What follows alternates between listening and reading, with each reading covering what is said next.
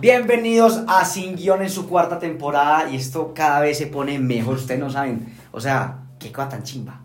Cada vez hablamos más mierda y cada vez nos va mejor hablando mierda. Entonces, bienvenidos a otro episodio más de Sin Guión, el podcast que no se prepara con arroba Santi Osorio H. Y arroba Don Brandon guion bajo oficial.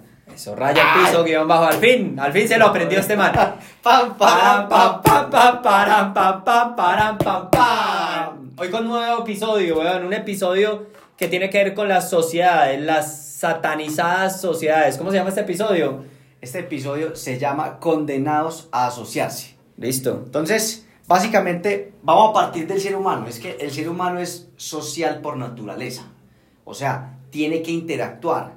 Y en el mundo de los negocios se ven unos estigmas alrededor de las sociedades de que son buenas, de que son malas. Hay gente que le han robado, hay gente que ha quedado peleada, hay gente que ha tenido amigos, se asociaron y pelearon, pero también hay gente que se asoció y se volvieron sus amigos. Entonces, o sea, hay un mundo completo y yo creo que hay un tema que, que tiene el ser humano, es que el ser humano es no, es, no es un ser lógico, sino que es un ser que está lleno de prejuicios, de miedos y que tiene un deseo natural de ser importante. Entonces, esa bolsa de cosas se mezcla a la hora de usted decir asociarse con alguien. Entonces, vamos a empezar, porque aquí, digamos que entre los dos y los diferentes negocios que tenemos, hemos tenido sociedades que han funcionado, otras que no han funcionado, de otras hemos aprendido, de otras eh, nos han complementado, pero ha pasado de todo y eso no significa que una sociedad sea buena o mala. Y es que al final, parce, hasta un matrimonio es una sociedad. Y no porque se hayan separado tus papás o se hayan separado tus amigos, quiere decir que tu sociedad tampoco va a funcionar. Y es que ese es el problema. Solo conocemos las historias tristes de las sociedades, pero tenemos historias donde hay sociedades que se han convertido en grandes empresas como Virgin o en grandes empresas como Rappi, que es un unicornio. O sea, desde una no- sociedad pueden salir historias muy chimbas, ideas muy chimbas, simplemente que estamos acostumbrados solo a escuchar las historias tristes de las sociedades. Claro, porque lo bueno como perdura y no tiene como ese, ese escandalito, porque nos gusta el escandalito. Entonces uno dice, ay, mira lo que pasó, estos pelearon, y no sé qué, pasó esto con la sociedad, y, y los hermanos, y no sé qué. No, venga, espérese, que es que las sociedades tienen unas cosas buenas. Yo, yo soy muy partidario, yo, a mí me encanta asociarme, porque yo soy una persona que me encanta compartir, y a mí me gusta crear en equipo, ¿cierto? Entonces, este, este podcast lo pudo haber hecho Don Brandon solito, o lo, Y lo- sí. o lo puedo haber hecho yo solo y seguramente mañana va a tener su espacio solo en sus conferencias en EXMA, etcétera, ¿Te etcétera. quieres decir alguna cosa? ¿Te quieres separar? ¿Ah? No, no, quiero divorcio. Entonces, ¿qué pasa? Que, por ejemplo, cuando esto se dio, se dio como muy natural. Y se dio porque, venga, tenemos algo en común, pero no en común. Pero yo creo que ahí está un primer flachazo una primera cosa, y es que las sociedades deberían darse naturalmente y no de manera obligada. Exacto. Porque a veces cogemos las sociedades y cogemos a alguien que no quiere y lo queremos atraer porque creemos que nos va a dar algo, pero esa persona no siente que yo le estoy dando algo, entonces lo obligo, lo obligo, lo obligo. Ey, tan, una sociedad debería ali- volvamos al tema de los matrimonios, o sea, usted no puede obligar a alguien a estar con usted, a casarse con usted, porque al final eso no será amor real y sea como sea va a acabar. Entonces creo que un primer elemento a tener en cuenta acá es, si usted va a hacer una sociedad que sea natural, Que ambos quieran. que ambos quieran, que una que se dé esa naturaleza de la creación, que yo creo que por eso esto ha durado. Hay un segundo nivel que me parece interesante y cogiendo a Sin Guión como un buen ejemplo y es, si usted crea una sociedad pensando en generar fama o dinero, creo que ahí hay un segundo nivel erróneo, porque una sociedad también debería nacer desde la pasión y obviamente esa pasión debería llevarte a ser famoso y a hacer dinero. Es que eso es una consecuencia. Como siempre lo hemos dicho, es una consecuencia de hacer las cosas bien. Es una consecuencia. ¿Y entonces qué, qué pasa? Y es que cuando a las personas les apasiona lo que hacen, entregan su energía a hacerlo, y es un tema de expectativas, porque también pasan las sociedades y muchas veces porque no funcionan. Porque uno quiere esto por acá y el otro quiere esto por acá. Y es importante alinear la razón de ser de la sociedad. Nosotros dijimos, venga, vamos a compartir un conocimiento, lo vamos a hacer sin ningún tipo de edición, natural, cotidiano, porque tenemos mucho para dar, pero también mucha gente no tiene acceso a las conversaciones que nosotros tenemos, sea desde los negocios, sea desde la experiencia. Y eso es lo que quisimos hacer, e invitamos personas famosas y no famosas porque todos tienen algo que contar y la gente se ha conectado con eso. Entonces ahí es muy particular, es que tenemos claro lo que queríamos hacer acá. Que como consecuencia nos llame a que hagamos sin guion en vivo o que mañana, pues pucha, pase lo que pase, COVID. Este COVID me va a matar, nena. O sea, Eso es consecuencia de la sociedad como tal. de ¿cierto? sí, que no usan tapabocas. Ah, no- estás hablando del...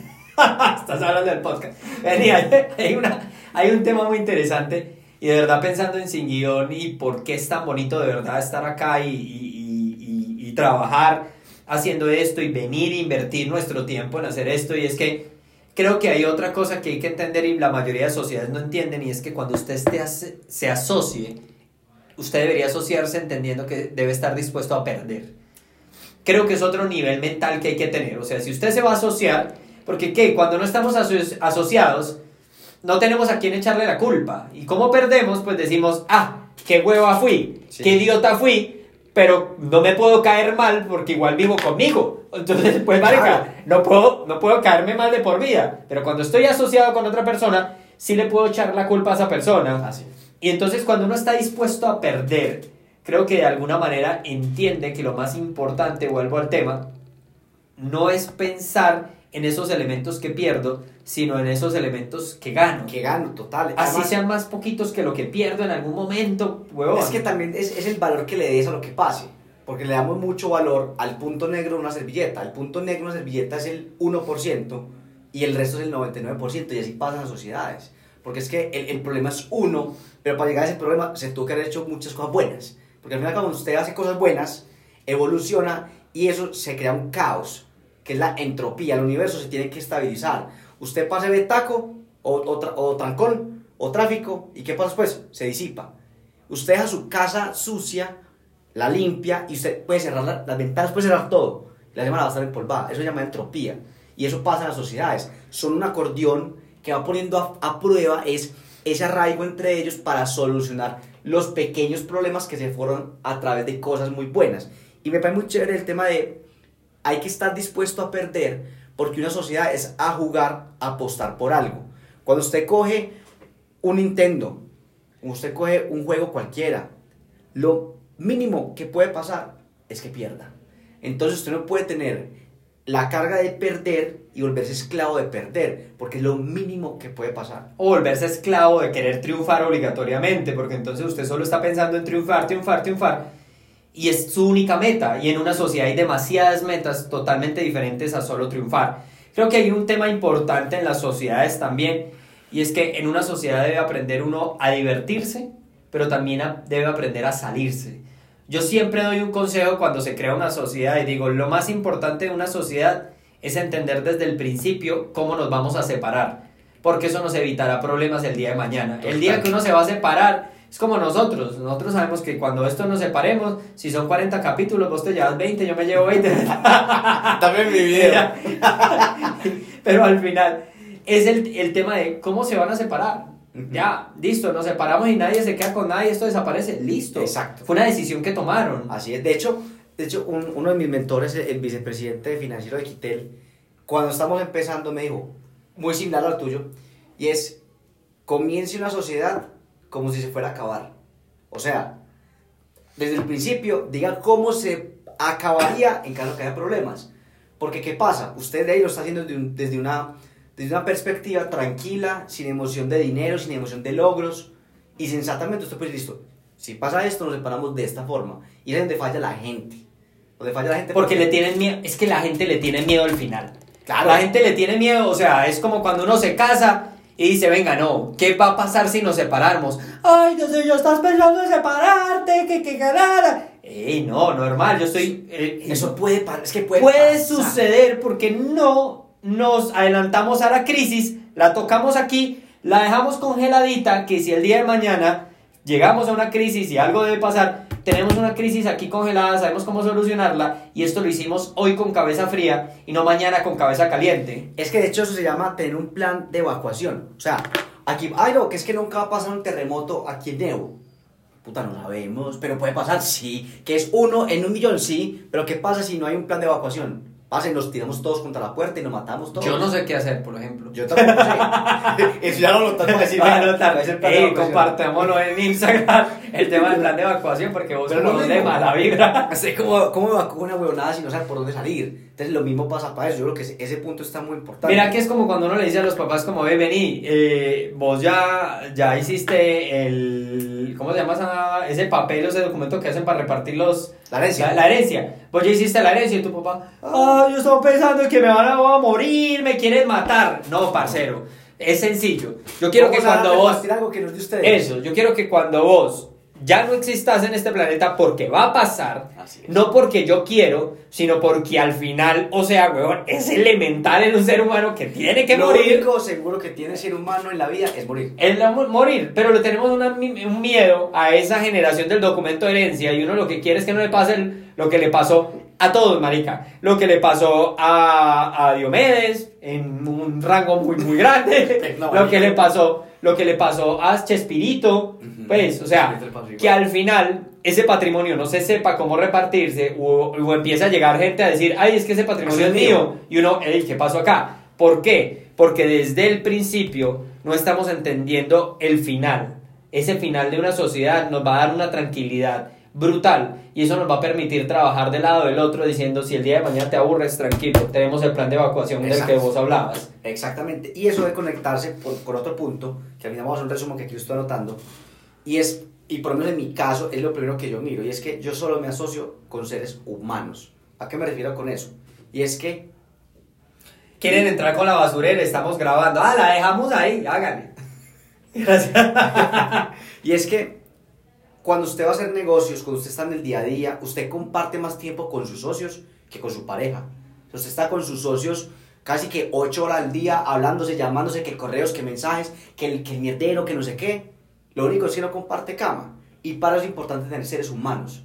Yo lo que miro es que sean personas que sean respetuosas, que sean honestas, que sean transparentes, que acepten sus errores, que tengan la calidad de aprender a decir las cosas sin tomárselo personal. Eso es lo que yo miro mucho antes de cualquier cosa porque es la base. O sea, con esa base se resuelven problemas, con esa base se divierte uno, con esa base se crea el plan de emergencia. Pero ¿saben qué pasa muchas veces?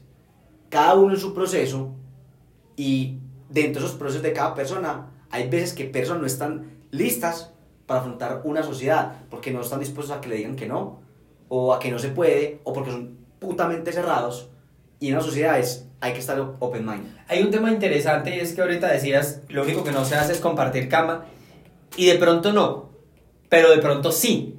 Y entendamos eso como una ideología y entender el compartir cama con tus socios es que de verdad estás compartiendo un negocio, pero tienes que entender que esto es un ecosistema. Y si ese ecosistema funciona, una chimba. Si ese ecosistema no funciona, él no debería por qué dañar este otro ecosistema. Porque esa poca claridad también en las sociedades es la que ha satanizado un mundo que es muy chimba. ¿Por qué?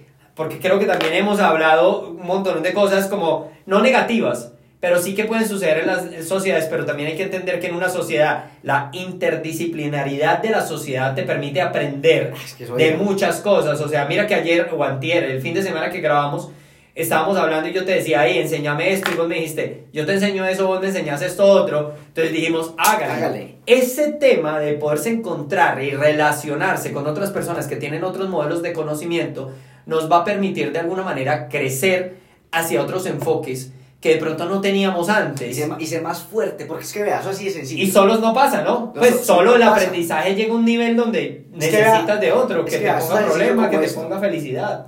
Vea, si yo pusiera los nombres de sin guion, esto sería un fiasco.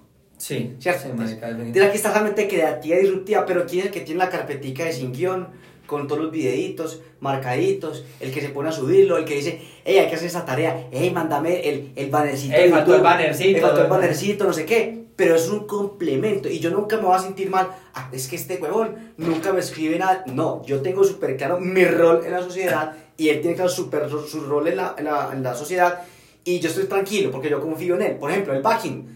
Marica, no la saca. A mí no me estresa porque yo sé que ese hijo de puta hace lo que sea, pero llega con el backing. Eso, a eso vamos. Cuando en una sociedad se entienden los roles de la sociedad y no estoy pensando en qué es más, porque creo que eso es otra cosa que arruina las sociedades, y es que empiezo a comparar mi técnica, mi talento, mi conocimiento con el conocimiento del otro. Y eso no se puede. Y obviamente dentro del egocentrismo que vivimos todos los seres humanos, empezamos a decir, es que yo estoy dando más que él. Así es. Depende desde el nivel visual, porque posiblemente él está pensando que él está dando más que vos. Y, y del momento del negocio también, porque es que ¿qué pasa? Nunca los socios van a dar lo mismo a la misma vez. Van a haber momentos del negocio que requiere más del talento de uno de los socios, pero después requiere más del otro. Entonces también hay que entender que eso nunca va a ser igual. O sea, saques ese paradigma de encima de las sociedades de que todos entregamos parejitos. No, pues puta, a veces necesita más del otro. Yo creo que ahí las sociedades nacen cuando entendemos que el tamaño de nuestro negocio no es nuestro tamaño. Ahí nacen las sociedades, sociedades maritales, sociedades jurídicas, cualquier tipo de sociedad, sociedades empresariales, pero también la misma sociedad termina convirtiéndose en un ente individual que debe entender que llega un momento donde como sociedad no es capaz de sobrevivir siendo esa sociedad y ahí es donde la sociedad llega y dice yo me subo y contrato gente que hace lo de cada uno de los socios a la que ya puedo ponerle un valor por un nivel de entrega en conocimiento y en técnica y de esa manera las sociedades llegan a un nivel de estabilidad que es muy brutal porque ahí ya lograste contratar a alguien que hace lo que vos hacías y tienes el conocimiento para calificarlo, para exigirle, para pedirle y para permitir que tu sociedad sea mucho mejor de cuando la tenías vos. Exactamente. Y eso es lo que, lo que va a sincronía y como a la estabilidad de las sociedades. Y yo creo que también un, un tema importante es la comunicación. O sea, siempre comunicarse con sinceridad, con transparencia, cada uno siendo fiel a sí mismo, sin dejar de ser, y también entregar sus miedos, sus fortalezas, sus todo. Y yo creo que eso va muy ligado también a, a que el complemento de los roles, al tema del ser ser humano, al divertirse, no significa que, que tengamos que ser todos iguales, porque pasa muchas veces y es que porque alguien es muy amigo, creemos que es socio. Y creo que hay un error muy grande. Hay amigos que pueden ser socios, sí, Sí. siempre y cuando se vaya cumpliendo como esto que estamos hablando. Pero hay algo que también puede pasar, es que un socio se puede volver un muy buen amigo, ¿cierto? Entonces también hay que ir entendiendo eso y separarlo, porque como decía ahorita, pues, don Brandon, es, son dos ecosistemas diferentes y no deberían afectarse. Si la sociedad no funcionó, no significa que la amistad falló. Ujú. Y si la amistad funcionó y después vamos a ser socios y funcionó, pues muy bueno, muy chévere. Y posiblemente no nos asociamos en donde deberíamos habernos asociado, porque esa es otra cosa. Cuando pones a una persona en la de la otra, estas dos personas tienen inmensas posibilidades de relacionarse. En 10 mil millones de temas se pueden conectar. Eso quiere decir que de pronto en el tema que se conectaron no era en el tema que se debían conectar y posiblemente llegue un momento donde te conectes como debe, como debe ser y a donde debe ser. Exactamente. Entonces, creo que conclusión ahí como de reina Sí. que ya llevamos como mil minutos. vamos, vamos, a, vamos a hacer el cierre como con, con no porque hablemos de lo bueno o lo malo, sino como los puntos a tener en cuenta cuando se vaya a asociar para que usted la pase bueno. Entonces, lo primero es que ambas partes quieran, o sea, que sea genuino el querer. Eso. Lo segundo es que ambos compartan la pasión de lo que van a hacer dentro de ese ejercicio. Las sociedades deben ser naturales, Naturales, apasionadas. Apasionadas. Que siempre esté clara la expectativa de hacia dónde van. Bien, deben tener un proyecto, Así una proyección definida. Deben saber cómo separarse. Eso también es importante. Plan de evacuación. Plan de evacuación. Aceptar que asociarse, lo mínimo que va a pasar es perder. O sea, aprender a perder, ¿cierto? Divertirse, pues porque si no, no tendría ningún puto sentido. Que es importante ser humano dentro de una, dentro, de una sociedad como tal y entender el rol del otro y ojalá sea un tema de complemento. Yo creo que no sé si quieres agregar alguna otra. creo que Nada, está lo único que bien. quiero agregar es. Pam, param, pam, pam, pam, param, pam, pam, param, pam, pam. Bueno, bueno, bueno.